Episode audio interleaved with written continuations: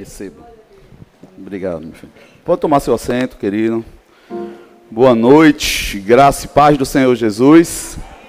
Todos vivos? Amém. Já falou com o irmão do seu lado? Perguntou se está tudo bem com ele, rapidinho. Amém. Vocês já sabem por que, é que eu faço isso. Depois você ensina aí para o visitante. Irmãos, não tem outro motivo a não estarmos juntos se não for para celebrarmos o que o Senhor fez por nós. Então, o motivo de estarmos reunidos, irmão, de você olhar para o lado e ver alguém nesse lugar, seu coração precisa se encher de alegria. Porque ele está no lugar preparado para ele estar. O lugar onde ele está sendo cuidado para aquele momento onde Jesus breve nos chamará. Amém, irmão? Então, olha para ele com carinho. Ele tem as lutas dele como você tem a sua, mas chegamos aqui, amém? E eu queria, antes de ministrar, também reconhecer os visitantes, onde você está. Você dá um sinal com a sua mão, eu vejo sua mão, eu vejo sua mão, eu vejo essa família aqui, eu vejo esse casal ali, eu vejo sua mão. Sinta-se à vontade nesse lugar. É a casa de seu pai, e eu sei que ele tem uma palavra para o seu coração, amém? Sem mais delongas, vamos entrar naquilo que o Senhor tem para nós. Queridos, o Senhor colocou um tema no meu coração, e eu estava até falando com alguns irmãos nos bastidores, como tem sido desafiador viver nesses dias, por inúmeros motivos. Mas o tema do pôr em ordem a nossa casa é algo que, mais do que nunca, não sei se você tem percebido, que se faz urgente. Nós precisamos, não tem como eu sair para fazer nada sem eu saber se eu estou deixando de onde eu estou partindo preparado, organizado. Não faz sentido sair para conquistar se eu deixo aquilo que eu julgo já ter desprotegido. Como vai fazer sentido eu sair e desbravar algo se eu não tenho certeza se a minha retaguarda está preservada, guardada? E parece que só olhando por essa ótica já dá para perceber que muito do que nós temos de problema hoje já começa nesse ponto. Porque nós vemos muito a cultura do desbravar, mas não do preservar. Do alcançar, mas não do cuidar, do arrebanhar, mas não do nutrir. E isso, irmão, não fala só de igreja, fala da nossa casa primeiro. Não tem igreja, não tem um projeto de Deus se a família não for a base. Por isso que tem muitos pontos que nós poderíamos pegar no quesito igreja, para que nós pudéssemos olhar para fora, para tanto o que essas redes e plataformas têm nos mostrado, que denominam-se igreja, já seria refutado por um mínimo conhecimento do princípio de Deus. Se a família não está presente no contexto estabelecido por Deus, não pode ser chamado de igreja. Você pode dar o nome que quiser, ou podem dar o nome que quiser, mas igreja não. Vocês estão comigo?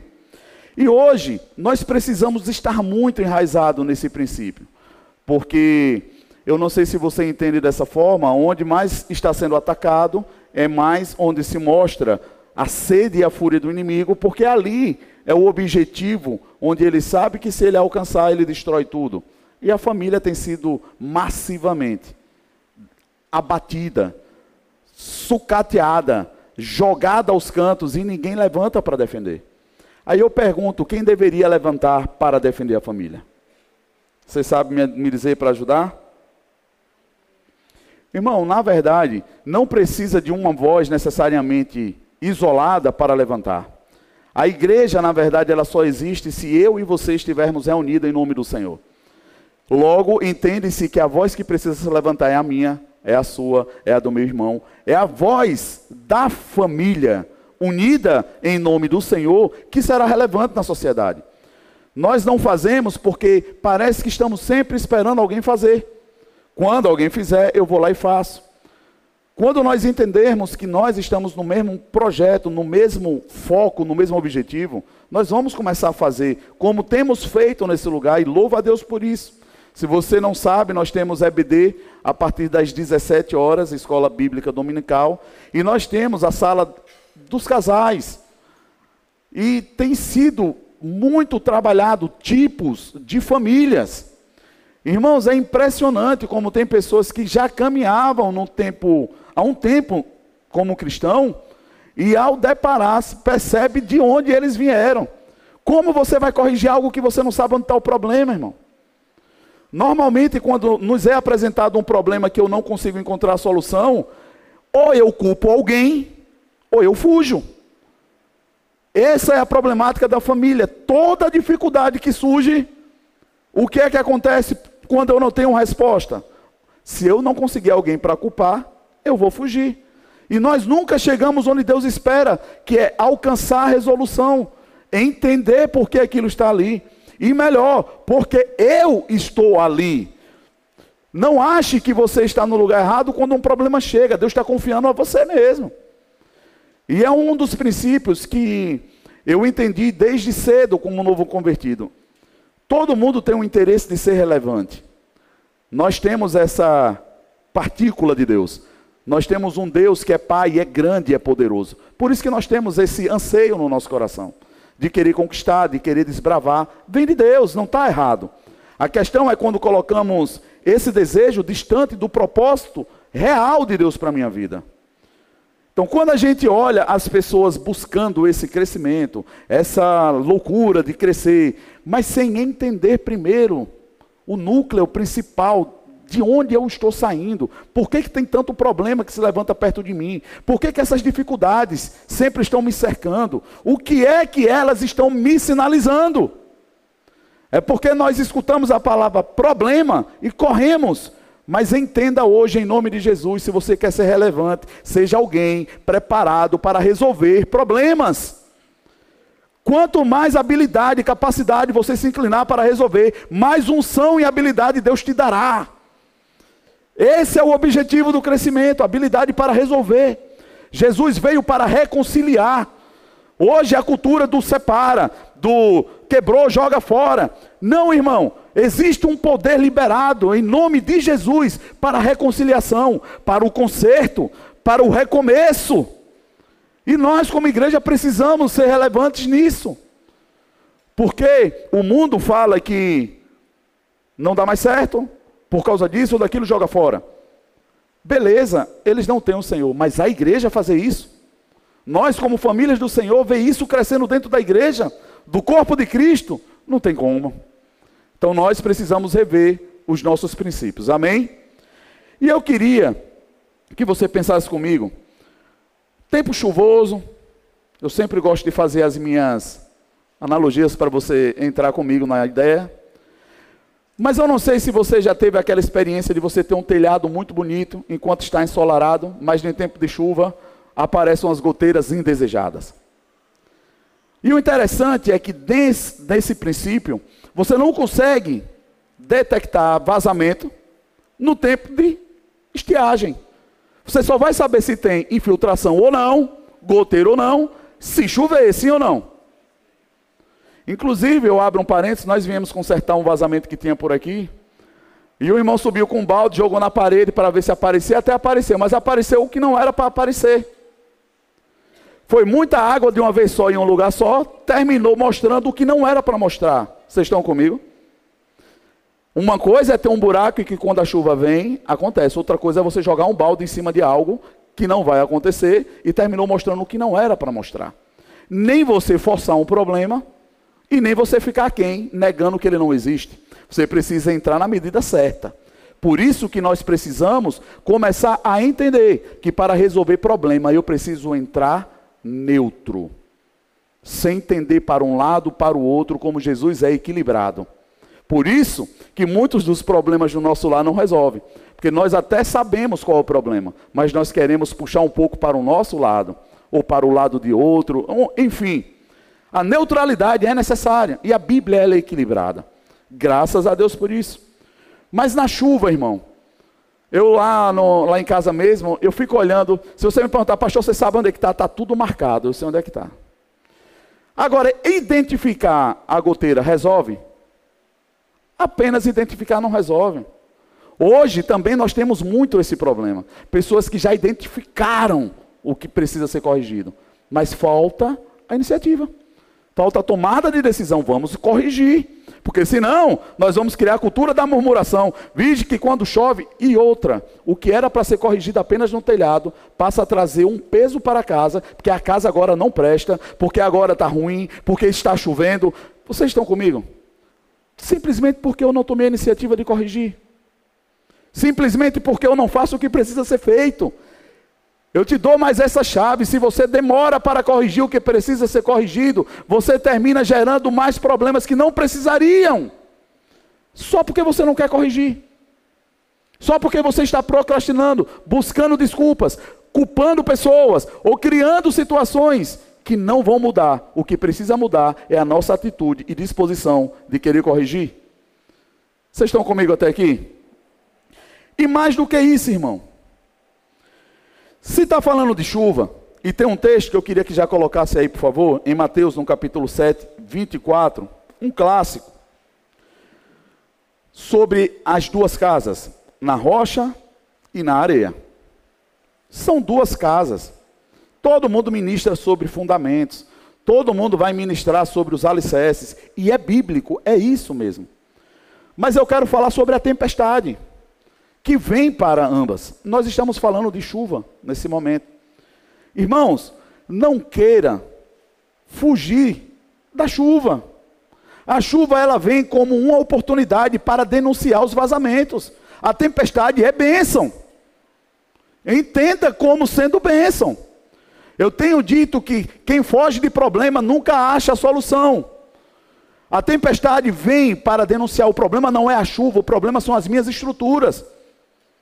Eu não posso culpar o que vem de Deus. Eu não posso culpar o que está fora do meu alcance. Eu preciso estabelecer um limite seguro onde eu possa me inclinar e resolver. Então, da porta para fora, irmão, está na mão do Senhor.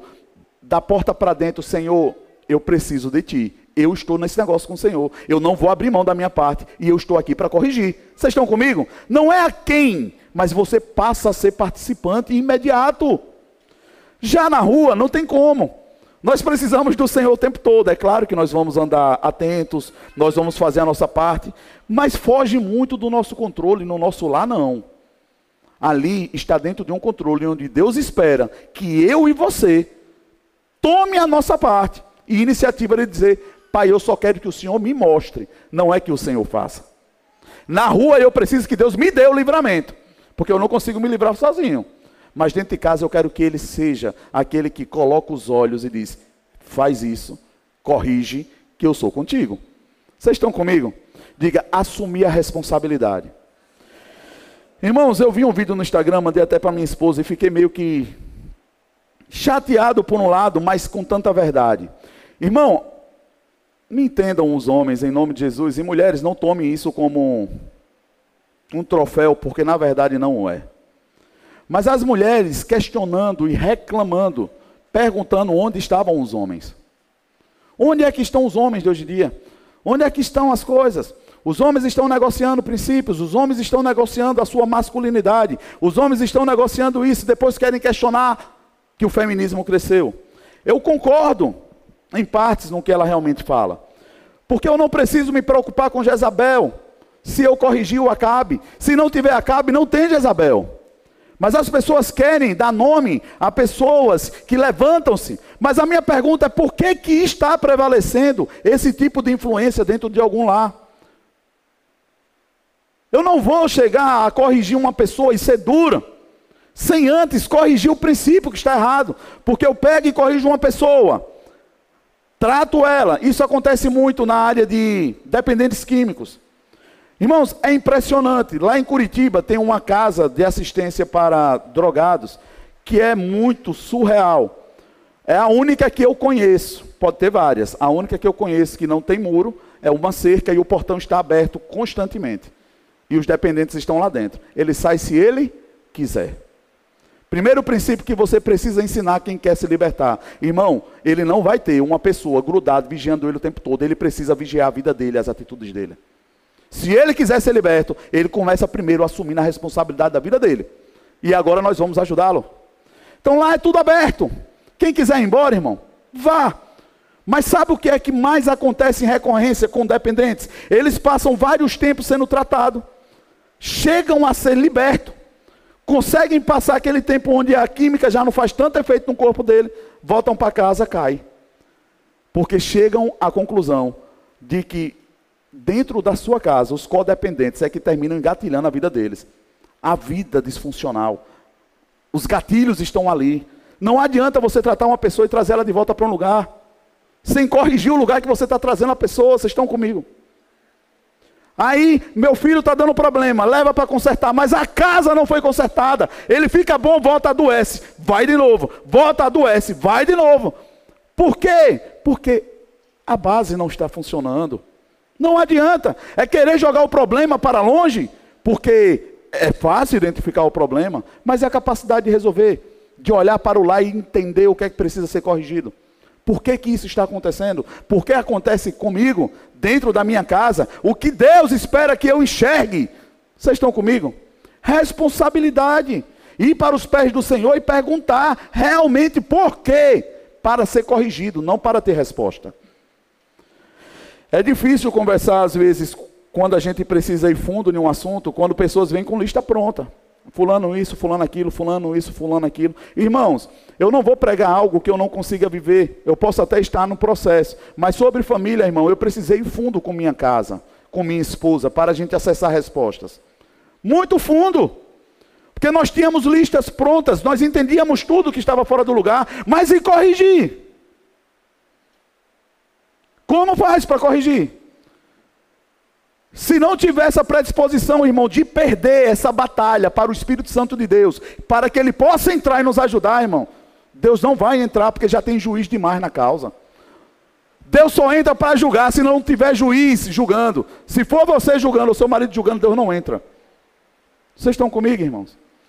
E eu e minha esposa precisamos, às vezes, fazer pergunta e dizer bem assim: rapaz, eu não consigo saber como resolver isso. Sabe por quê? Porque nós temos a resposta segundo a Bíblia. Mas colocar isso em prática dentro de casa, irmão, vai requerer muita humilhação e dependência de Deus.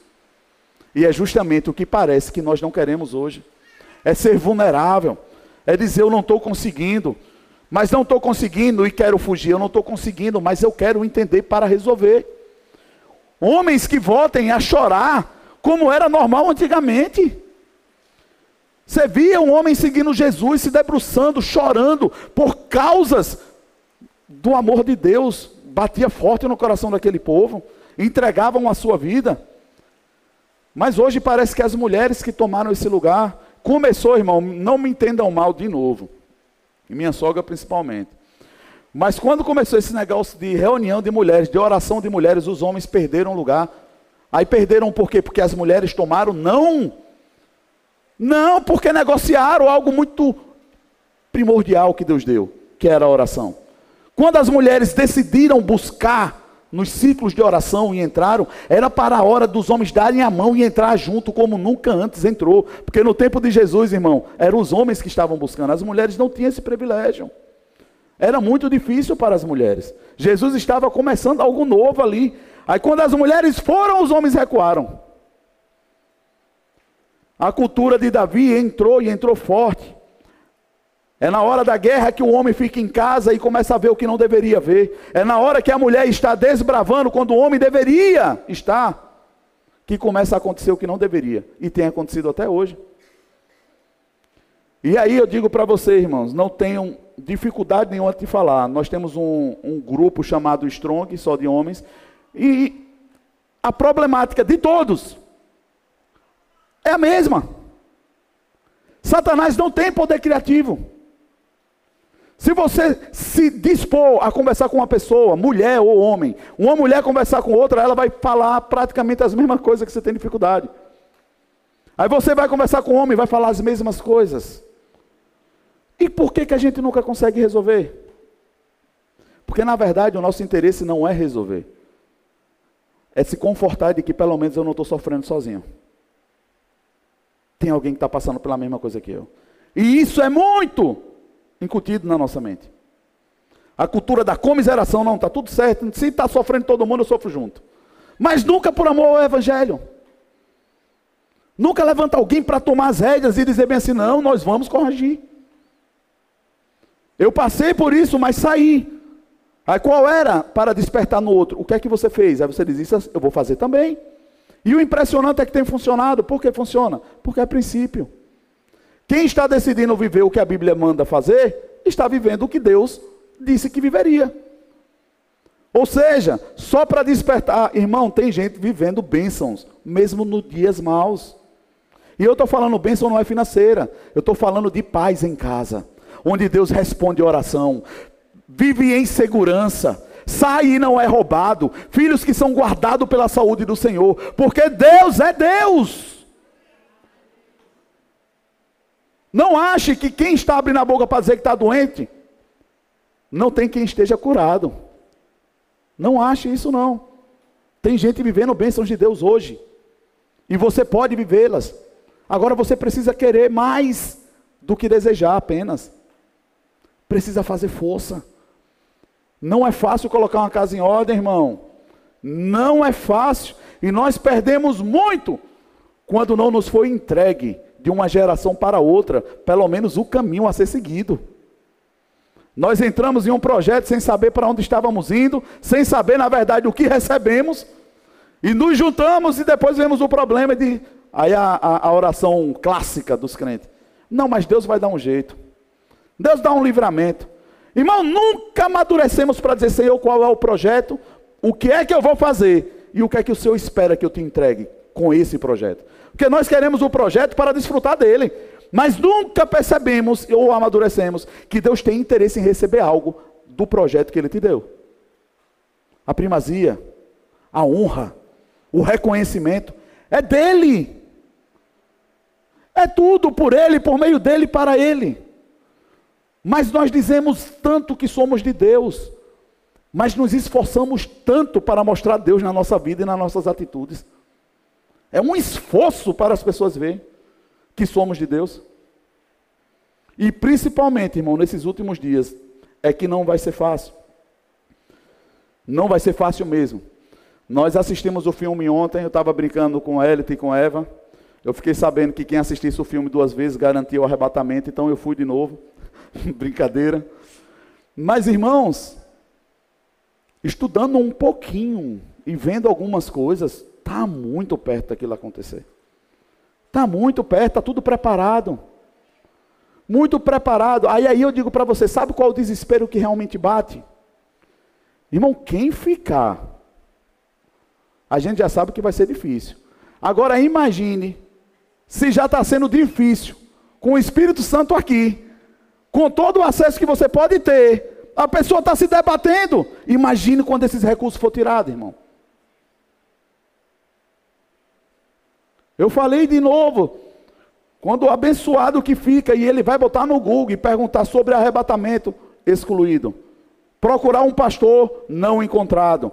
Procurar não encontrado, não vai ter acesso, irmão. Não vai ter acesso o que já está aí acontecendo nas bordas isso vai tomar uma proporção gigantesca, não vai ter recurso. Ô pastor, então quem ficar não vai ter jeito? Vai. Vai ser pelo seu sangue. Já que você negou o sangue de Jesus, a sua salvação agora vai ser pelo seu sangue. Você vai dar a sua vida pela sua salvação. Aí eu pergunto, irmão, que escolha nós estamos fazendo? Em vez de escolher o sangue de Jesus e viver uma vida para Ele, nós vamos correr o risco de ir para a segunda chamada para dar o meu sangue pela salvação que eu já poderia fazer. Agora, vocês estão comigo, irmão? Sabe por que, é que nós não abrimos olhos? Porque nós dizemos que está muito longe. Não, vai acontecer não. Eu acordo todo dia, aquele pecado mesmo que disseram que era errado fazer, eu fiz até hoje, nunca deu nada de errado. Irmão, a conta chega. E chega. E bom que chega a fatura enquanto tem tempo de pagar e consertar. Ruim é se ela acumular e chegar depois. E quando você entender, o negócio não deu nem certo mais. Porque eu digo que Satanás está brincando desse jeito. Antes ele denunciava logo o pecado, agora ele fica calado. Ele acumula, Marquinho, agora. Ele vai acumulando, acumulando, acumulando. E a pessoa achando que está vivendo a melhor vida possível. Quando entender, não dá tempo de consertar. Posso continuar?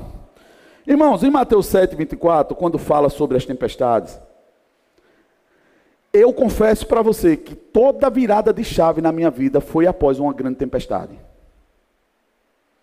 Quando eu decidi não fugir, quando eu decidi não murmurar, eu disse: Eu quero entender onde é que tem cada gotinha agora. Eu vou resolver. Irmãos, de chuvinha em chuvinha, acabou as goteiras. Aí, aí a gente olha para o outro lado. Parede com infiltração, ela dá problema, sim ou não? Sim, mas nós pensamos em coisas superficiais. Ah, vai dar uma alergia por causa de um mofo. Irmão, mais do que isso. Parede pegando umidade, você está prejudicando toda a estrutura. Qualquer momento aquilo dali pode cair. Não é só uma tintazinha que resolve. Eu preciso entender porque está tendo infiltrações. Nós esperamos o inverno passar, lixa e pinta. Aí aguenta a próxima chuva. Você já viu que é assim hoje em dia? É assim. Está com problema, passa 15 dias. Problema dentro de casa, um querendo matar o outro. Aí num dia um aconteceu com flores na barriga, as borboletas estão voando, aí decide, aí rola um clima. Tiveram um momento bom. Aí eu te pergunto, resolveu? Não, irmão. Não resolve nunca. Parece que nós estamos vivendo nos nossos lares a cultura do não resolução. Nós esperamos não aguentar mais, os hormônios estão à flor da pele, aí rendem-se aos hormônios, mas não se rendem ao Senhor para corrigir. Aí tentam fazer força para dizer que está tudo bem. Aí por isso que toda vez vem aquela cobrança. Toda vez que eu me entrego para você de novo, eu me arrependo. Claro! Eu não vou nem pedir para vocês se manifestarem, porque eu sei que essa é a ladainha de toda casa.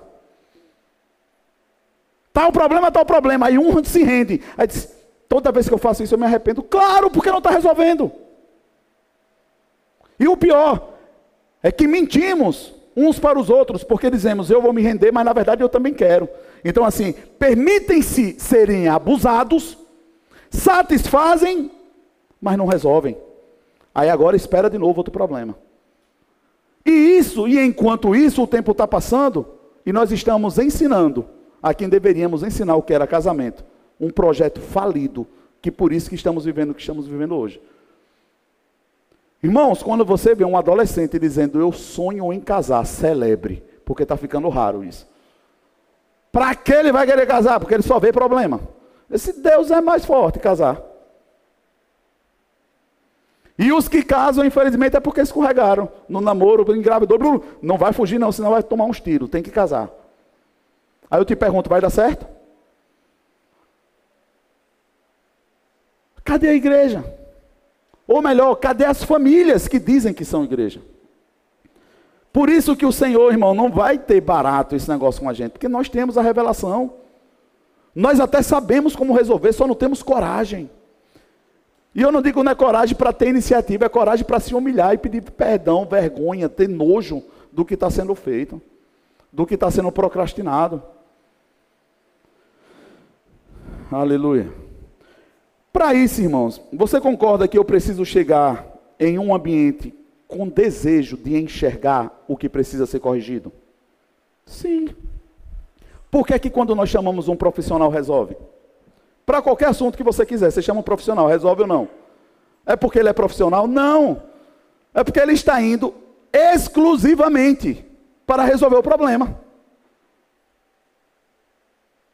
Se um cara chega na sua casa para olhar a eletricidade, quando ele estiver na porta, você vai perguntar: Você viu se o vazamento de água estava acontecendo? Claro que não, ele não foi lá para isso. Ele entrou para resolver o que você chamou ele para resolver. Por isso que o profissional resolve. Quando você entender que pra, para todo sacerdócio Deus deu uma perícia, você vai entrar nas problemáticas da sua casa, com foco e objetivo. Eu lembro quando eu era supervisor de uma empresa, coincidentemente eu não ia nem falar isso, lembrei de tu agora. Ela hoje é gerente, mas nós tivemos uma experiência lá atrás de supervisores de telefonia. Quando eu chegava, irmão, quando explodiu telefonia, eu fiz parte da equipe que fundou a marca na promoção de vendas, fui selecionado como promotor, depois eu fui selecionado como supervisor, ou seja, eu vi o negócio crescer peguei o filho saindo da parteira. Então eu entendia como é que a coisa estava acontecendo, mas toda vez que tinha um problema, todo mundo querendo comprar telefone, final de ano, meu irmão, era uma agonia. Eu não sei se o povo estava jogando telefone pela janela, mas nunca vi vender tanto telefone que nem naquele tempo. E eu chegava para resolver e entrava. O meu gerente pegava no meu braço e ele disse, de novo errado. Eu disse, de novo errado como? Esse porque se você não para para olhar o furacão do lado de fora, você não sabe o que é que você está entrando para resolver. E eu aprendi, irmão, todo problema precisa ser observado de fora, com perícia primeiro, com desejo de entender, com coração para resolver. Para e olha. Observa. Tem alguma coisa aí. Não pode isso estar acontecendo. Quando você enxergar, aí você parte para cima para resolver. Aí você vai resolver. Pensando nesse entendimento, parece que nós pulamos dentro e queremos resolver debaixo de tapa. Aí às vezes acertamos algum demônio pelo pé da orelha, aí diz: resolveu. Mas foi na sorte. É na sorte. Nós estamos vivendo pela misericórdia de Deus o tempo todinho. É muito mais livramento do que favor do Pai. É um escape daqui, é um buraco que ele pula dali. É uma palavra que eu digo certa, depois a mulher, glória a Deus. Naquela oração você falou algo que tocou meu coração. A gente paz e o que foi que eu falei? Nem sei, estava por osmose ali falando.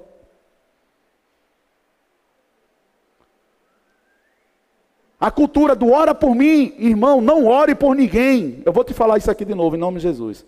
Não ore por ninguém. Se não for apresentado para você, o que é que é para orar? Se não quiser, respeite e diga, Pai, em nome de Jesus, abençoa e está tudo certo. Mas como você vai concordar ou ajudar uma pessoa que nem tem coragem de dizer qual é o problema que ela tem, irmão? Ela não quer ajuda, ela quer paracetamol, ela quer aliviar um pouquinho o peso, a consciência. E você está sendo esse remédio. Quando poderia ser a solução. De dizer, irmão, eu não oro. Não oro. Como é que eu vou orar com você? Orar é concordar, é ir junto, é ir até o fim, até a resolução ser concreta. Mas, mas eu estou orando por você. Amém, irmão. Aí eu recebo. Que Deus dê livramento, dê sabedoria, glória a Deus. Mas uma pessoa chega com um problema para mim. Pastor, eu estou com um problema. Você ora por mim? Sim, o que é, irmão? Não, Deus vai revelar. Então, amém. Pai, revela para ela, dá o escape e está tudo certo. Glória a Deus. Vige, pastor, essa oração foi fria, foi fraca. Nós estamos enfeitando o Evangelho. Nós queremos colocar uma oração bonita, uma boa oratória, mas nunca chegamos no que Deus tem para fazer. Nunca nos tornamos exemplo. Nós colocamos aquela roupa e vestimos aquele personagem no dia do culto. Mas nunca somos ele verdadeiramente em casa quando tiramos as roupas. Nunca. E isso é frustrante, irmão. Eu não sou melhor do que ninguém, você tem certeza disso, porque Jesus morreu por mim e por você. Mas, irmão, esse evangelho, quando me foi apresentado, não deu para viver ele. Eu não consegui. Em particular, eu não consegui. Porque eu conheci um Jesus que me livrou de um problema tão grande, que todo mundo dizia que não tinha saída. E eu agora estou me enganchando com coisa pequena. O povo vai dizer que é para viver com isso mesmo. Senão, meu irmão, não combina com Jesus. Ele não me livraria de algo tão poderoso para me deixar morrer engasgado com azeitona. Vocês estão comigo? E foi essa ânsia de querer chegar em respostas. Senhor, me mostra. Tem alguma coisa que eu não entendo. Eu não posso só estar declarando, declarando, declarando, atirando para tudo que é lado sem saber em quem eu vou acertar. Senhor, tem algum problema que eu não entendo. E foi por causa dessa insistência que ele me levou a pessoas que me deram respostas. Agora eu vou te falar uma coisa: é maravilhoso encontrar resposta, mas é desafiador demais colocá-la em prática. Eu conheci a minha história todinha, eu entendi porque eu dava problema quando era criança, eu entendi porque isso aconteceu. E eu quero te encorajar a te dizer um negócio, tem resposta, viu? Tudo tem resposta. Tudo tem resposta. Deus estava lá, ele viu, ele é a nossa resposta. O que falta é pessoas com coragem de querer encarar. E quando eu comecei a entender, aí eu entendi a cruz que Jesus disse: Tome a sua cruz e me siga. Irmão, tomar a sua cruz não é fazer força para vir para o culto, não. Isso não é cruz, não, isso é leve. Tomar a sua cruz é você olhar na cara de quem te abusou e dizer, mas eu te perdoo. Você está liberado. Irmão, aí você vai entender o que é você viver um evangelho. É você ser traído e se dispor a perdoar e colocar o seu coração para zerar a conta e começar de novo. E começar melhor do que nunca você já viveu para desfrutar do melhor de Deus. Nós paramos quando os problemas acontecem. Como vamos viver o melhor de Deus, irmão? Quando nós queremos ser Deus. Você já percebeu que os relacionamentos só dão certo para aqueles que têm coragem de pedir perdão? Você já percebeu isso, irmão? Rapaz, quem não tem coragem de pedir perdão e consertar não vai avançar. Não vai. Quantas pessoas chegaram para mim e disseram assim, pastor, eu até casei, casei. Mas se trair, comigo não dá certo. É um para um lado, um para o outro. Eu até entendo o que ela está me falando. Mas isso é evangelho? Parece que essa pessoa já entrou no casamento com uma placa, dizendo assim, eu já estou preparado, porque eu já sei que vai, tá, vai dar errado. Agora, a traição não já começou quando você casou sem dizer quem você era e contar a sua história por completo? A maioria dos problemas que temos hoje é porque você não deu direito à pessoa que você casou a contar quem você era e os problemas que você tinha. Não foi apresentado às partes antes. É a mesma coisa que você entrar em uma sociedade e o cara está muito bem vestido, um co-work acontecendo, está lá aquele network, todo mundo se relacionando. Você está precisando de alguém para investir, o cara aparece todo pronto, alinhado, eloquente e diz: tem uma solução. Aí você simplesmente fecha. Depois você vê que você casou, foi com um problema maior, porque o cara está todo endividado e estava tendo você como último fôlego de vida. E ele só pegou no seu pescoço e pulou junto para baixo com você. Precipitações, paixões infames que nós vemos hoje no mundo. Não, eu não consigo controlar, eu preciso casar. Amém. A Bíblia fala, é melhor casar do que abrasar-se. Mas por que você não tem controle sobre as emoções? Será que não deveria ser uma resposta antes? Nós não conseguimos chegar nessas respostas. O que significa observar alguém? O dicionário fala: verbo transitivo, direto e pronominal, olhar fixamente para algo, ou alguém, ou para si próprio, analisar com cuidado, ver atenciosamente. Isso é observar. Às vezes eu fico de longe, a pastora nem percebe, eu estou de longe olhando para ela. Às vezes eu estou aqui, o louvor está ministrando, eu olho para um, eu olho para o outro. Irmãos, e de tanto observar, quando uma pessoa chega perto de mim, eu sei se ela está bem, eu sei se ela está mal. Você começa a ter o coração da pessoa, você começa a entender a pessoa. Vocês concordam que, como pastor, é uma boa ferramenta ser observador, sim ou não? Aí as pessoas vão para outra medida, querem ser enxeridos, querem tomar conta da vida das ovelhas, querem pedir o, o, para onde você vai? Só vai se você me pedir permissão. Não, irmão. Eu estou observando. Eu estou observando porque Deus pode chegar para mim e me dar uma chave. Mas porque Deus me deu a chave, a casa é minha? Não, irmão. Ele me deu uma chave, eu estou esperando a pessoa. Se a pessoa me perguntar, eu tenho uma resposta. Mas nós também transgredimos esse limite. Achamos que Deus está nos mostrando, precisamos meter a mão e fazer o que tem que ser feito. Não, irmão. A pessoa precisa querer. Se ela não quiser, não ajude. Difícil dizer isso, né? Mas é assim. Sabe por que muito homem hoje não consegue chegar na masculinidade que deveria? Porque na hora que o pai e a mãe deveriam ter dito, vá lá e faça, foi lá e resolveu, passou panos quentes. Aí virou os homens Kiko. Tudo eu vou contar para a mamãe. Irmão, me perdoe, eu passei pelos meus problemas também nesse sentido. Era uma dificuldade de conseguir tomar uma decisão. Eu sempre procurava se tinha mais alguém, quando eu olhava não tinha mais ninguém, disse agora vai eu mesmo. Porque nós temos medo de errar. Por que não pedimos ajuda? Por que não temos a certeza do que Deus quer que eu faça? Por que não choramos e oramos antes e escolhemos chorar depois pelos problemas? Nunca acessamos a resposta, vocês estão comigo? Vocês acham que é importante observar? Olha o que é que o dicionário fala. A observação é a base de todo o processo de captação de informação. Tão antiga como o ser humano, a observação permite entender padrões, detectar mudanças e descrever situações. No caso da observação de tendências, a participação do observador é crucial, porque ela faz parte da realidade do que observa. Irmão, nesse ponto de tendência, você faz parte, você está observando porque você está dentro do meio. Ou seja, mais do que perceber, você precisa resolver. Eu quero observar para entender, para consertar. Eu acho, de certa forma, muito injusto, quando nós temos problemas demais, escondidos, e jogamos essa responsabilidade para os nossos filhos. A troca de bastão está sendo muito injusta. Aí nós vemos os nossos filhos dando PT, dando problema, quando nós não acreditamos que muito do que eu não corrigi em mim, eu agora vou ter que corrigir no meu filho. Irmão, não fica barato a conta. Deus não deixa barato. É aqui que eu quero que vocês entendam, irmão. Se você não tiver coragem de corrigir em você, você vai sofrer um pouco mais, porque vai ter que corrigir no seu filho. Mas vai corrigir. E que Deus nos dê graça para corrigir. Mas perceba que tudo que você quis fugir de você, se você casou e teve filho, está diante de você. Aí a gente não entende. E o pior é que as pessoas do lado também não entendem, porque nós aprendemos tanto a viver aquele personagem. Aí a gente olha para o pai, olha para a mãe e diz assim, mas não entendo porque fulano é desse jeito. Porque o personagem está muito bem feito. O que está em oculto é que está manifestando na criança.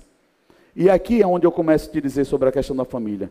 Irmão, a observação traz qualquer tipo de resposta. Quando nós mergulhamos um pouco na questão da libertação, muitas pessoas querem ser o libertador. Não, quem liberta é o Espírito Santo de Deus. Nada podemos fazer se o Senhor não fizer. Não tem, não tem esse mérito do homem. Não tem. Nós temos uma participação e a participação é observação ativa. É você ter o coração de Deus para a pessoa. É você se inclinar como Deus se inclinaria para querer entender, ouvir, olhar. Mas nós já entramos com os dois pés na porta, pá, porque enxergamos logo qual é o problema, mas Deus não entra no negócio porque o coração não está certo.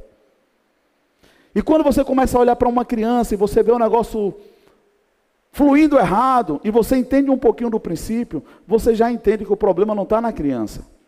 Você vai entender que o problema está um pouco mais para trás, está nos pais. Aí agora nós vamos observar os pais para saber se eles enxergaram. Eu não sei se vocês já leram em João 8, 32, qual é o versículo mais conhecido que tem ali? Quem sabe? Conhecereis a verdade. Quem é que conhece? Diga eu. Conhecereis. Sabe por que, que muito não funciona? Porque estão te falando, não estão te fazendo conhecer. Irmão, até para você ser uma pessoa que quer dar um conselho a alguém, segundo a Bíblia, no princípio do padrão de Deus, você não dá a resposta, você faz ela pensar. Você vai até onde Deus manda você ir, você para diante da pessoa e faz a pessoa acordar. Quando ela disser para você, agora eu entendi, essa pessoa está liberta dessa área. Agora ela vai resolver. Quando ela conhecer, não é quando eu falar. Princípio pastoral ficou quebradíssimo. O primeiro deles, qual é? Não tome decisão por ninguém, irmão. É o primeiro princípio pastoral. Mas as pessoas querem porque querem fazer com que o pastor tome uma decisão. Irmão, graças a Deus, desse eu me livrei. Eu não tomo decisão. Eu dou um conselho, eu falo o que a Bíblia fala, mando a pessoa estar atenta, ora, preste atenção. Era para ser assim. O nosso pai, que muito faltou na nossa história, era para ele ter feito isso. O pai é para dar proteção, é para mostrar o destino, é para prover. Faltou isso, irmão, faltou muito na nossa história. Aí nós queremos que alguém nos dê uma resposta, quando o pai deveria ter dito: Você já sabe o que não deve fazer. Então daqui para frente, pense direitinho o que é que você vai escolher. Mas a gente chega e diz assim, escolhe isso, porque está dando tendência aí. Se você fizer isso, vai ser bom. Aí um filho vai e envereda por um caminho de uma faculdade para satisfazer o sonho do pai e perder o filho. Aí depois diz, eu não sei o que é que eu fiz, investi tanto, botei tanto esforço para ele chegar lá, no sonho frustrado dele. Não teve coragem de dizer, na verdade, esse é o meu desejo, meu filho. Eu quis ser essa. E as meninas sabem, meu sonho era ser policial. Mas Deus me deu umas ovelhas top que eu já estou satisfeito. Mas era o meu sonho. Mas eles sabem que eu sou frustrado com isso. Mas eu estou feliz, porque eu já comuniquei para eles, já conectei o que eles precisavam, e disse para ele: é normal se frustrar, tem coisas que a gente perdeu o time, não tem como eu ficar murmurando por isso, não dá mais para chorar, segue a vida, perdi o tempo, não estudei quando deveria, não me inclinei para isso, acabou. Vocês estão comigo, irmão? Tem gente que está há 20 anos chorando pelo mesmo problema e o tempo não vai voltar mais. Não tem coragem de assumir a vida e dizer, rapaz, passou. Vamos consertar o que precisa ser consertado. Aí vive murmurando, matando todo mundo que está ao redor, irmão, porque é isso que a murmuração é. O oposto do que Deus espera para os seus filhos, que é gratidão. Murmuração é o oposto. Aleluia. Você já viu alguma criança agitada perto de você? Rapaz, tira ou não tira qualquer um do eixo? Tira. Você começa a ficar descontrolado, você começa a ficar meio que sem saber o que é. Os pais das ditas crianças precisam de ajuda, mas nós que não temos o problema que aparentemente ele tem, ficamos mais angustiados do que eles, ou melhor, ou pior, incomodados, quando deveríamos ter compaixão. Dizer, poxa, eu vou olhar para essa situação diferente. Fulano deve ter um problema grande, Senhor, o que é que está acontecendo? Começa a orar, começa a cantar do lado, começa a pedir a Deus alguma palavra. Não, nós olhamos para o lado e fazemos. Shh. Alguém aqui? Irmãos, é muito difícil. E eu digo para vocês. Eu tenho uma prima, não está aqui. Estão doentes, estão com virose, não veio. Mas ela tem um filho num grau de autismo alto. E eu vou abrir para vocês aqui, foi pedido no grupo de oração que ele ia fazer um procedimento. Irmão, quando eu soube o que era, meu coração se encheu de compaixão. Porque nós que somos normais, vamos no dentista a hora que queremos, sim ou não? E ainda reclamando, esse barulhinho é chato demais. Ele precisou ser sedado, anestesia geral, para poder olhar um procedimento da boca. Vocês estão comigo, irmão? Do que é mesmo que nós estamos reclamando? Do que é que nós achamos ruim? Nós perdemos muito o coração de Deus para o que nós estamos dizendo que é família. A compaixão de querer resolver, de querer ajudar, de entender que o meu filho precisa de ajuda e não de surra. De que minha esposa precisa de ajuda que eu preciso de ajuda. Afinal de contas, viemos de história diferente, de problemas diferentes, que se juntaram e precisa dessa fusão sair um projeto melhor e não pior.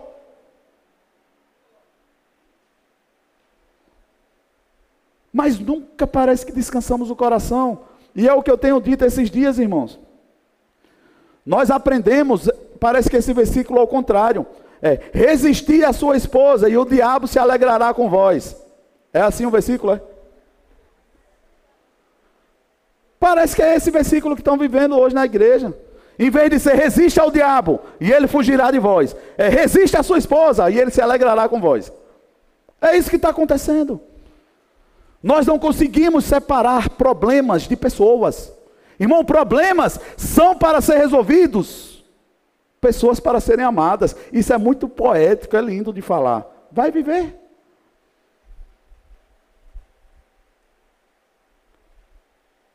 Quantas vezes eu olhei para minha esposa e brinco, irmão, e me arrependo hoje, mas eu vou deixar só para vocês entenderem. Nós casamos e morávamos num apartamento que tinha 52 metros quadrados. Eu disse que se Jesus não entrasse, eu tinha jogado ela da janela para fora. E falei isso, e falei isso, e sem perceber, irmão, quase que foi isso mesmo. Era um querendo matar o outro, querendo se amar e se matando. Eu. Amém. Então, dentro dessa perspectiva, irmão, de você parar para viver o que tem que ser vivido, é muito fácil a gente entregar resultados quando não são os que estão propostos. Aí, porque nós não somos felizes no que deveríamos ser, aí vamos ser bem-sucedidos em profissão, vamos ter um carro bonito, vamos ter dinheiro na conta, vamos fazer alguma outra coisa, porque pelo menos alguém vai, não pode dizer que eu não dei certo. Né? Vão ter que pensar duas vezes quando me verem chegar todo arrumado, com dinheiro, com um carro bonito. E a gente não consegue viver um, em paz. Eu estava falando, e quero que você vá para lá agora.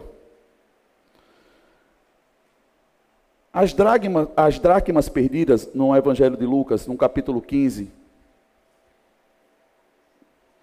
O louvor pode subir. Não vai dar para continuar. Lucas 15, do 8 ao 10. Irmãos, esse texto é algo muito poderoso e tem um detalhe que eu queria que vocês pegassem comigo. Fala bem assim: ou qual é a mulher, homem ou mulher? Qual é a mulher que possuindo dez dracmas e perdendo uma delas, não acende uma candeia, varre a casa e procura atentamente até encontrá-la? E quando a encontra, reúne suas amigas e vizinhas e diz: Alegrem-se comigo, pois encontrei minha moeda perdida. Eu digo que, da mesma forma, a alegria na presença dos anjos de Deus por um pecador que se arrepende. Bota outro. E Jesus continuou, não, é até ali mesmo. Da mesma forma, a alegria por um pecador que se arrepende. E eu leio esse texto e digo, está, Senhor, eu entendo. Eu entendo o que está falando sobre a ovelha perdida que se encontrou. Mas, irmão, por que mulher? Eu disse, Senhor, mas por que o Senhor pega como exemplo mulheres nesse texto tão estranho? Porque normalmente é costume da gente ver o homem, o pastor que deixa as ovelhas e aquela coisa. Mas a mulher. Irmãos, isso aqui fala de valores, não de dinheiro. O dinheiro o homem está conquistando fora, mas dentro de casa, quando se perde, não perdeu dinheiro, perdeu valor. Os valores da família foi perdido. E quando os valores da família foi perdido, quem estava lá foi uma mulher disposta a não perder. Se eu vou acender a luz, vou procurar incansavelmente até achar. Irmão, quando tem uma mulher que sabe que tem luz, e sabe que perdeu, pode ter certeza que ela vai ter vitória. E o que acho mais interessante é que ela tinha outras amigas como ela. Ela não estava só. Porque você não pode celebrar com alguém que não compactou da sua celebração. As pessoas sabiam que ela estava celebrando. As vizinhas sabiam a causa dela. O valor na casa que tinha sido perdido foi encontrado. Hoje as mulheres não estão conseguindo mais acharem esses valores, porque estão muito ocupadas fora de casa. É difícil hoje, irmão. Outra coisa, a Bíblia fala que eram dez. Se ela não soubesse que tinha dez, perder uma, tanto faz. Isso me mostra que ela tinha responsabilidade com os valores daquela casa, ela sabia exatamente o que tinha ali. Ela estava atenta. Eu já fiz uma analogia parecida com essa. Irmão, se você tem 100 reais na sua carteira, com várias notas de 10, e eu tirar 10 reais, vai ficar difícil você saber se eu tirei ou não. Sim ou não? É, você vai ter que estar tá contando, conferindo. Tem gente que está perdendo os valores e nem se deu por percebido. Porque não dá a devida atenção e responsabilidade àquilo. E quando eu falo de valores, irmãos, era algo que nós deveríamos ter recebido dos nossos pais como um tesouro. Não se negocia princípios. Aqui na nossa casa nós falamos a verdade. Aqui em casa nós adoramos ao Senhor. Enquanto se viver debaixo desse telhado, só existe um Deus que é digno, e aqui a conduta é essa. E isso não deveria ser tido como uma imposição rígida, isso deveria ser entregue como valor. A criança deveria celebrar e receber. Vocês estão comigo? Hoje em dia a nossa luta é mostrar valores para pessoas. Elas não aceitam como valores. E o interessante também é que a Bíblia fala que ela celebrou. Aí eu te pergunto, não se denuncie que a gente passa despercebido e ninguém sabe. Mas quando seu filho ou sua filha toma uma atitude correta diante de você, o que é que você fala?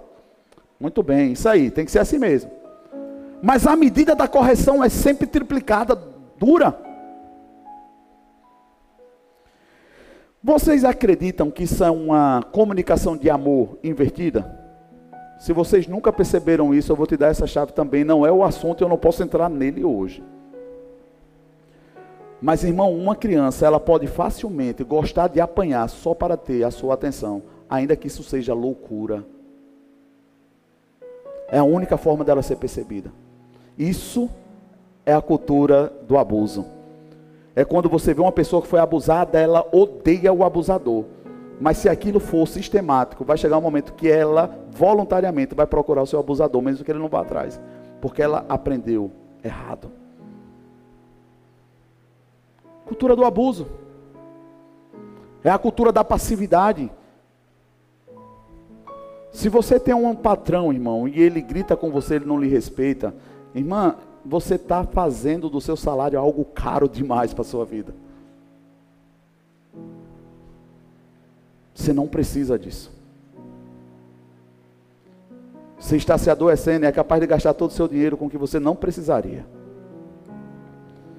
E isso nós fazemos porque, irmão, vão recebendo na parte de Deus. Cada caso tem um caso. Mas eu não posso, pastor, eu preciso ir até o final, ou seja, eu preciso me ser colocada nessa situação abusada, porque meu marido está desempregado, eu preciso desse dinheiro. Ou o marido na mesma situação. A gente nunca consegue ver esse pastor, nós não vamos passar por isso mais. Nós entendemos que Deus é bom. Nós vamos pedir a Deus uma direção, mas eu não vou permitir. E isso principalmente era bom que viesse do homem. Minha esposa não vai passar por isso. Não, eu vou preservá-la. Deus vai nos dar um escape, eu vou limpar um capim, eu vou fazer qualquer coisa, mas não vai passar por esse tipo de abuso. E o impressionante é que a maioria das pessoas que estão presas nisso estão presas desde a sua adolescência, da sua infância. Sistema de abuso, repetindo, repetindo, repetindo. A pessoa nunca é liberta. Nunca entra no que Deus tem. E olhe que quando você vai perguntar, a pessoa é apaixonada por Jesus. Eu amo Jesus. Mas nunca vira chave. Qual é a minha preocupação? Essa pessoa, se Jesus voltar, ela vai para o céu, sim ou não? Sim, se ela estiver apaixonada por Jesus e entregou sua vida a Jesus, sim. Mas a minha preocupação é que se Jesus demorar um pouquinho mais, ela está ensinando para o seu filho ou para a sua filha algo que não precisaria. Você está entendendo? É isso. A minha dor é essa. Irmão, se você decide e aprendeu a viver com isso, beleza. Mas é injusto você estar ensinando errado. É injusto uma pessoa que não precisaria passar por abuso ser ensinada a tolerar abuso, porque você não consegue dizer não. Você não consegue corrigir. Buscar os valores.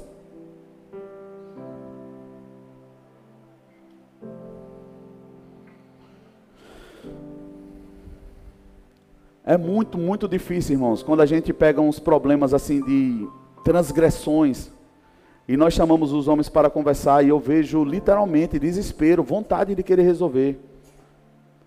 Mas ele tem que enfrentar um governo anterior a ele. Ou seja, o pai ou a mãe dizer assim, pai, eu quero te pedir perdão, nós vamos corrigir isso aqui, mas não dá mais. Não dá para aceitar isso.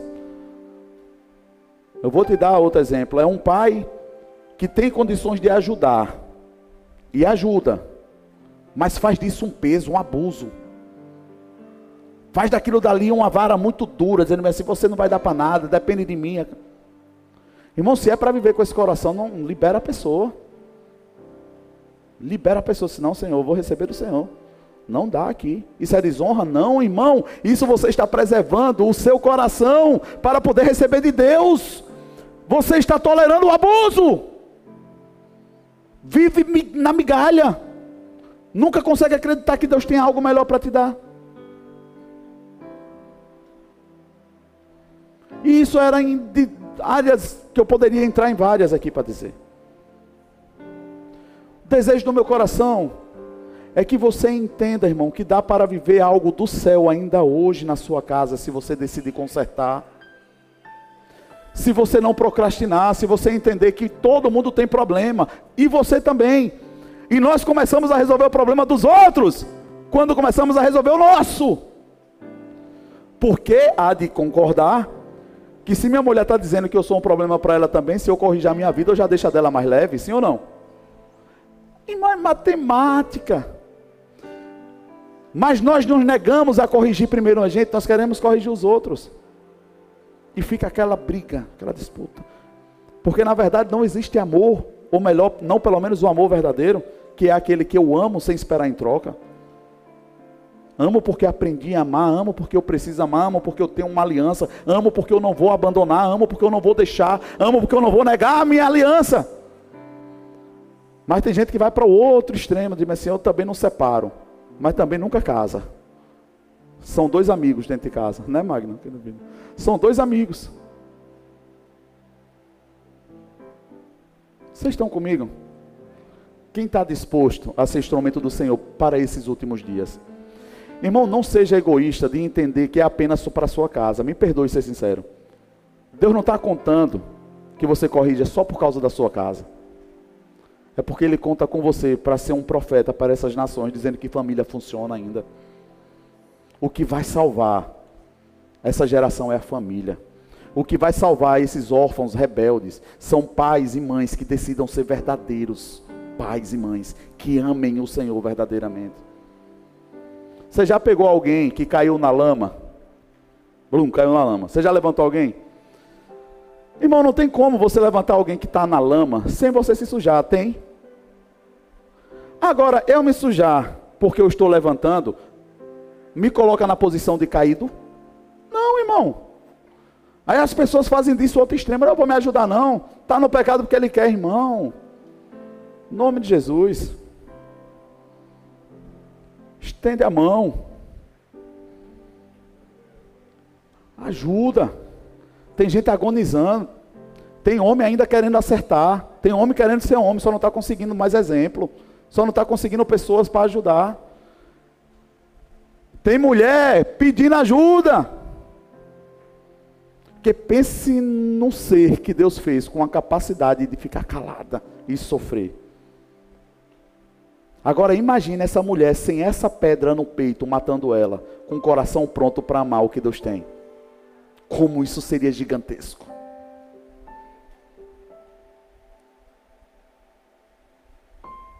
Imagina um homem, irmão, desencorajado, querendo dar os passos, mas tem uma mulher madura que diz: Vai, filho, eu estou orando, Deus é contigo, vai dar certo. Rapaz, isso faz uma diferença, você não tem noção. Teve um caso como esse. Está acontecendo agora, eu disse: vai para a posição que você tem e ninguém pode tomar. Ora, intercede, porque Deus vai ouvir. Vai para a retaguarda. Casal é isso, não é falta de problema. Glória a Deus pelos problemas, porque quanto mais problema você resolver, menos seus filhos terão. Eu prefiro que venham muitos problemas para que eu resolva e eu entenda, para passar o cajado para eles melhor. Mas isso não significa pagar ou passar a mão na cabeça dele. Eu vou dar as problemáticas para ele resolver, não o mundo. Vocês estão comigo? Como pai e mãe, eu posso dar as problemáticas para o meu filho. Agora, se eu não corrijo os meus, o mundo é quem vai dar. Como é que um pai dá problemáticas para um filho? Levanta, arruma a cama. Só come se fizer isto. Estuda, faz a sua parte. Isso são problemáticas, isso é saudável. A criança precisa estar preservada no limite. Mas nós não resolvemos o nosso. Jogamos o nosso para cima deles. E ainda vamos lá punir. Diga comigo, está tudo errado.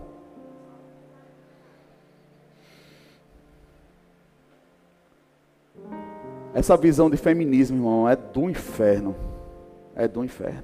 Mas na verdade eu olho para mulheres clamando por homens corajosos que tenham coragem de protegê-las. Eu vejo um desespero. Se você tiver coragem e ousadia, busca ver uma dessas que está defendendo essa causa. Procura saber onde estava o pai dela na infância dela. Por que tanta ira? Está lá atrás. Eu lembro de uma cena, Susan, a gente aconselhando uma pessoa, e a pessoa, irmão, sem perceber, estava jogando para a pastora uma dor que era legítima, mas não tinha nada a ver com a pastora. E aqui eu vou finalizar. Irmão, quando você decidir ser quem Deus te chamou para ser, um pai. E você pode exercer influência. Entenda, não ser pai de alguém. Não vai para esse lugar de querer ser pai. Não usurpe o direito de um pai, isso é desonra. Deus vê com maus olhos. Você pode ser influente, ajudar, mas não toma como se fosse para você. Porque se a pessoa tem pai, precisa ser respeitada essa paternidade. Deus honra isso. Se tem mãe, da mesma forma. Mas seja a influência, né? Mas se você se coloca como uma pessoa de influência que está ouvindo o coração de Deus e começa a falar o que a pessoa não quer ouvir, quando ela se irá, ela não vai se irar com você. Ela está sendo engatilhada, lembrando da mãe, lembrando de alguém. Ela vai ficar desconectada. É nessa hora que o amor entra. Você resiste ao diabo, ele vai fugir de você. E você vai ter uma palavra a dizer: Eu não sou sua mãe, mas eu estou aqui para te ajudar. Sua mãe faltou, mas hoje eu estou aqui para te ajudar. Eu posso orar com você, eu posso, mas eu não negocio você andando comigo, toda errada. Não vai andar. E eu digo mais aqui, irmão: se você tem amigo que você sabe que está traindo, você está traindo junto. Sei para quem é não, mas segura, viu? Se você tem pessoas que estão tá do seu lado e você sabe que está traindo, você não está fazendo nada, você está traindo junto. Ou você acha que omissão não é pecado? Quem tem coragem de viver esse evangelho verdadeiro ainda hoje? Vamos começar com as nossas casas, irmão. Esquece o evangelismo. O evangelismo de rua, nós vamos com a igreja toda, tá certo? Não é você o evangelista sozinho que tem que ganhar as almas. Não foca na tua casa. Cadê meu filho? Ele não está aqui. Foi necessário um dia, irmão, eu chorar diante do meu filho. Sendo vulnerável para vocês como pastor. Chorei diante dele e disse: Meu filho, em nome de Jesus, eu vou entregar o ministério. Eu vou entregar o ministério. Porque se papai está pregando, e se tudo que eu estou falando não está funcionando na minha casa, tem alguma coisa errada, eu vou parar. Eu não posso continuar com isso. E ele começou a chorar e eu disse: Me ensina, o que é que papai está fazendo de errado? Eu quero te ajudar. E aí ele chorou e nós choramos juntos. E aconteceu o que a Bíblia fala: o coração do pai se converteu ao filho. E o Espírito Santo trouxe à luz o que precisava ser feito. Tenha coragem de perder posições. Se você estiver perdendo a sua família, não está valendo a pena.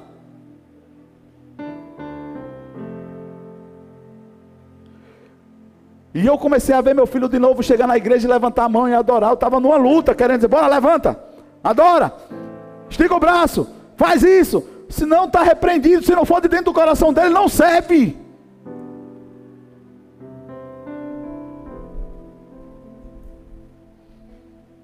Eu posso ouvir um amém? Tenha coragem. E tem um texto que eu quero deixar como lição para vocês. Quem sabe qual é? Josué Acho que esse negócio aqui travou.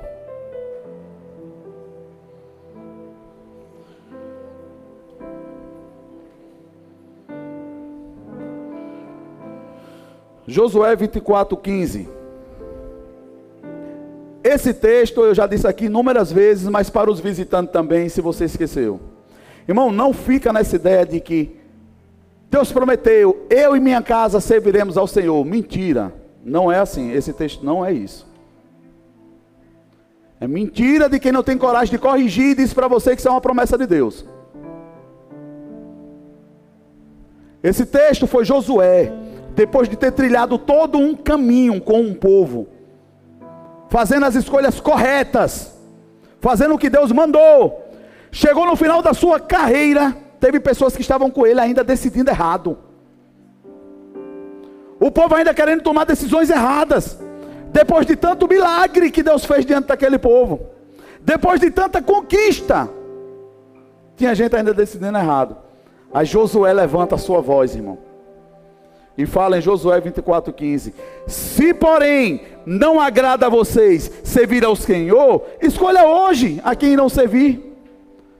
Se aos deuses que os seus antepassados serviram, além do Eufrates, ou aos deuses dos amorreus, em cuja terra que vocês estão vivendo, mas eu e a minha família serviremos ao Senhor.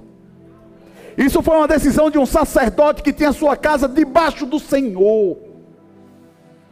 Não diga mais e nem aceite. Ah, pastor, mas eu e minha casa serviremos ao Senhor. Eu digo sim, amém, se você tiver coragem de fazer isso. Mas não jogue isso para Deus, porque não é promessa de Deus. É responsabilidade sua, é responsabilidade minha. E isso não é porque Josué era ditador, irmão, é porque Josué era um exemplo de alguém apaixonado pelo Senhor. O segredo é apaixone-se pelo Senhor, irmão, e tudo vai dar certo. O louvor vai ministrar uma canção e eu queria orar no final com vocês. O meu coração está muito pesado, irmão, muito pesado, porque cada vez mais está claro de que os homens precisam de ajuda, os homens. E isso eu não estou jogando peso para os homens. Mas é porque o papel do homem, ele é crucial para o eixo de uma família. Crucial. Pastor, mas é difícil porque minha mulher, tá, eu sei, é relacionamento. Relacionamento é isso. Mas os homens precisam entender que Deus, para esses últimos dias, vai dar uma graça para corrigir. Mas eles precisam agarrar com todas as forças. Há 15 dias atrás, o Senhor sentou na minha frente através de um profeta e colocou o dedo na minha cara.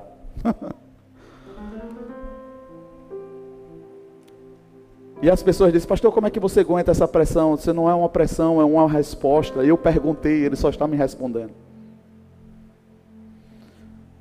E Deus simplesmente disse: ou você assume, ou você sai da frente.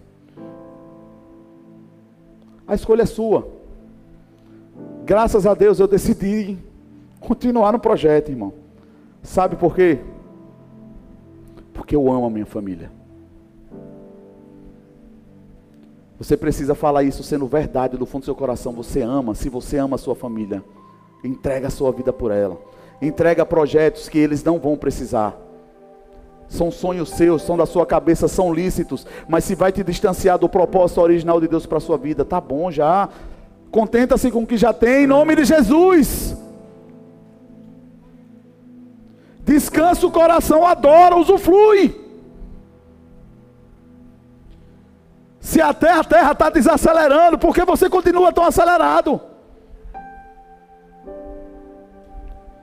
E o que me chamaram de maluco lá atrás, irmão, eu tenho hoje como troféu. Foi a oportunidade de ver meus filhos crescendo, um a um. E eu digo para vocês, irmão, não tem preço. Eu não troco isso por nada. Nada nem o pingo de unção que venha cair mais. Eu vi meus filhos crescerem. Eu estava lá. Mas isso não só foi bom. Me deu uma responsabilidade que Deus está dizendo para mim agora. Você estava lá e qualquer erro foi culpa sua. Você está entendendo? Eu disse, então agora vamos consertar. Amém? Vamos colocar em pé. Você recebeu alguma coisa nessa noite? Homens, as mulheres precisam voltar a olhar para a sua casa. Olhe onde você se encaixa para esse projeto, irmão. Mas é melhor uma casa com pouco do que uma casa com um banquete onde o Senhor não está e não está alegre. Entenda e quem tem ouvidos para ouvir, ouça. Vai chegar o tempo e já chegou de que as ofertas não vão ser necessariamente um gasofilácio não, irmão. Vão ser pessoas entregando projetos ao Senhor, dizendo: Senhor, eu entrego pelo Senhor. Eu não quero mais, eu me dou por satisfeito. Eu quero o que o Senhor tem para a minha casa. Não negocia isso, irmão. Porque o que você ainda tem na sua mão hoje está escasso lá fora. E se Deus ainda está te confiando nesse projeto, é porque Ele confia em você. E Ele hoje te diz: esforça-te, tenha bom ânimo. É possível, mas você não precisa fazer sozinho. Somos um corpo e juntos vamos clamar ao Senhor. O louvor vai ministrar uma canção, irmão. E quem sentir no seu coração e estiver aqui com filho ou com esposa, entenda bem esse apelo. E com a atitude de vir aqui na frente, você quer pedir perdão para eles por ter negligenciado a posição que Deus confiou. Eu queria que vocês viessem aqui na frente com esse coração. Nós vamos entregar isso ao Senhor. Nós precisamos nos arrepender. Como a palavra fala, acabar com choro, com riso fácil. É um risozinho fácil que a gente tem na cara. Deveria estar chorando. Porque o negócio estava desandando já. Receba hoje como livramento do Senhor para colocar de uma vez por todas a sua casa em ordem. Dizer basta, eu não negocio mais. Acaba com esse negócio de Instagram, de estar tá tirando foto de mentira, de que está tudo bem. Acaba com essa história. Chora, sai das redes sociais, para que no dia que você for tirar uma foto, você diga: Este é o projeto que deu certo. Isso sim é verdade.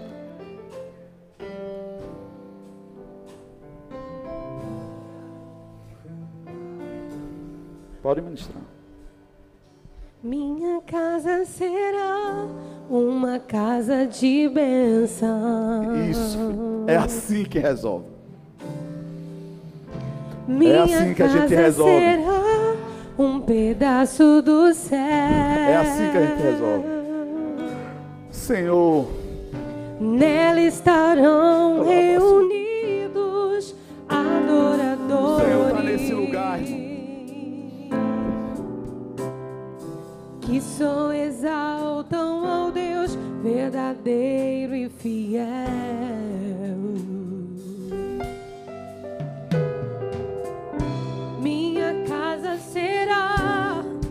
Reconhecida.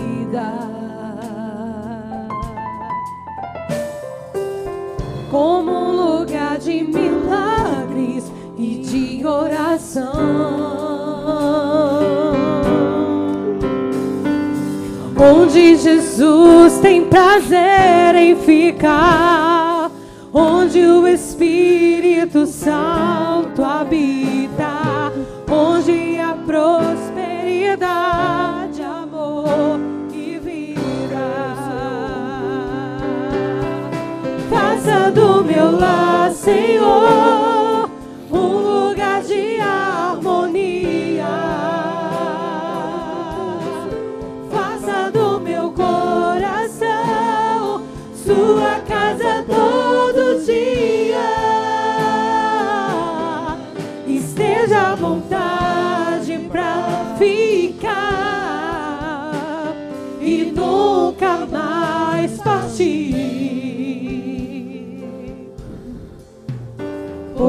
casa que um dia te recebeu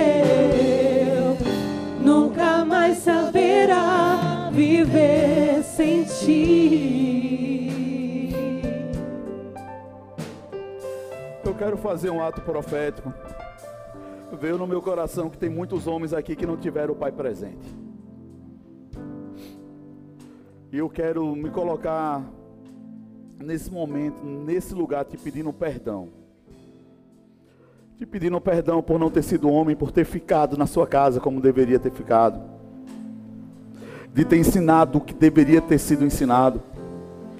Porque eu não estive lá na hora que você precisou. Porque eu não estive lá para dizer não quando você ia errar.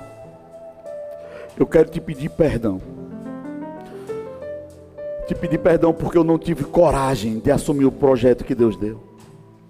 Mas como sacerdote, nessa hora eu libero a sua vida.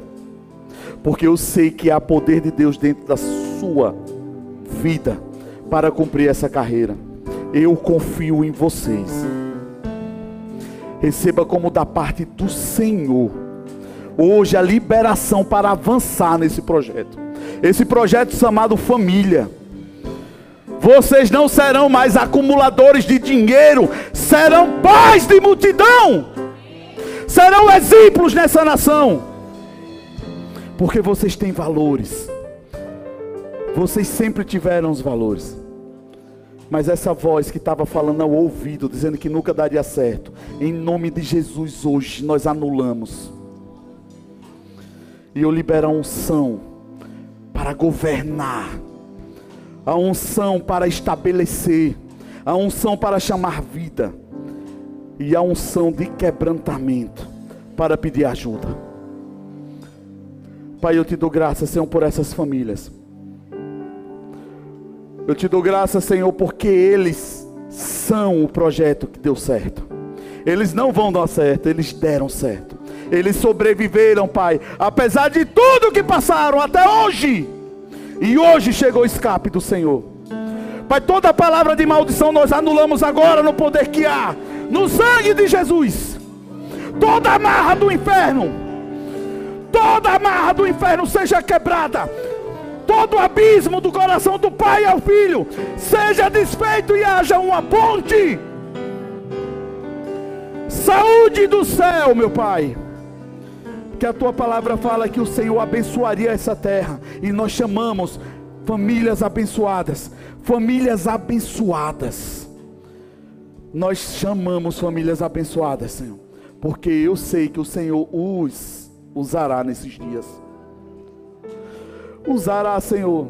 E isso não como um peso, mas com alegria da glória de ser reconhecido como famílias do Senhor não terão vergonha.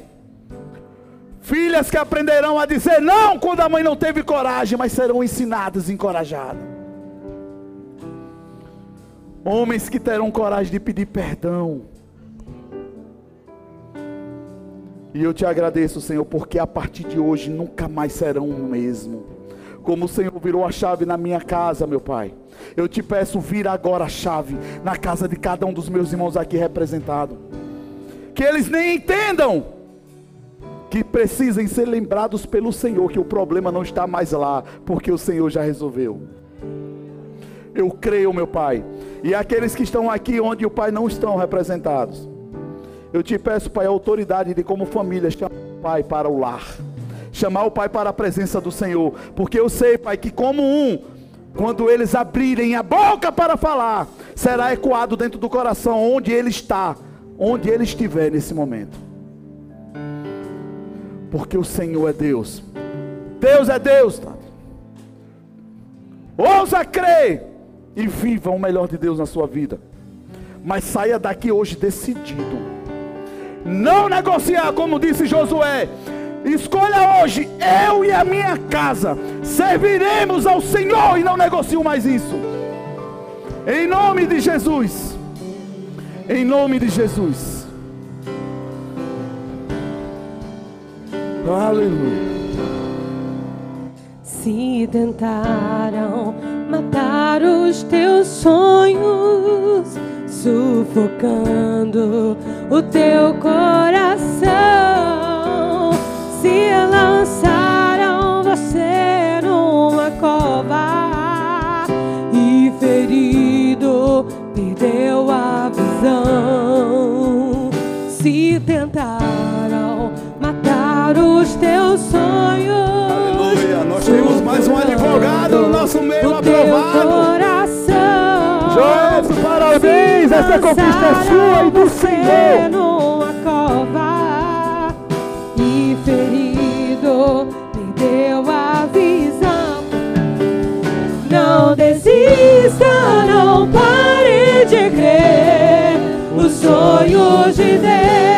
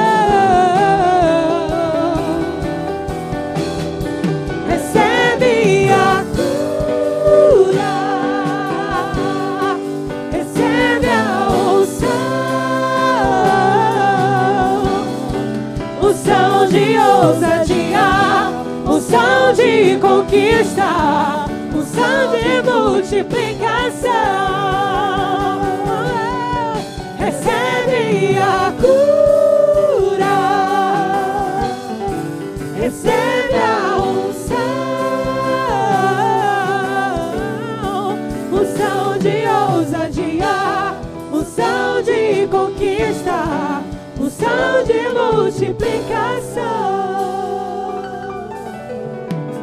Glória a Deus, você foi abençoado nessa noite. Nós vamos agradecer a Deus por esse culto e vamos para casa debaixo dessa graça, dessa unção. Pai, muito obrigada, Senhor, por esse povo aqui reunido, teu povo, teus filhinhos como é bom estar na tua presença, te adorando, ouvindo a tua voz, nos expondo a tua palavra, sendo curados, lavados pela tua voz. Te damos graças por tudo que o Senhor fez hoje. Nós liberamos esse povo debaixo da tua bênção. Que haja uma semana de vitória, de milagres, de portas abertas. O Senhor indo adiante deles, papai, dando os tesouros escondidos. Que eles resplandeçam como astros nesse mundo e o teu nome seja glorificado em nome de Jesus. Que o amor de Deus, nosso Pai, que a graça salvadora do nosso Senhor Jesus Cristo e as doces consolações do Espírito Santo sejam com sua vida, sua casa, sua família. Que o Senhor te abençoe e te guarde e que Ele faça resplandecer o seu rosto sobre ti, te abençoe e te dê a paz. Vão debaixo da graça em nome de Jesus.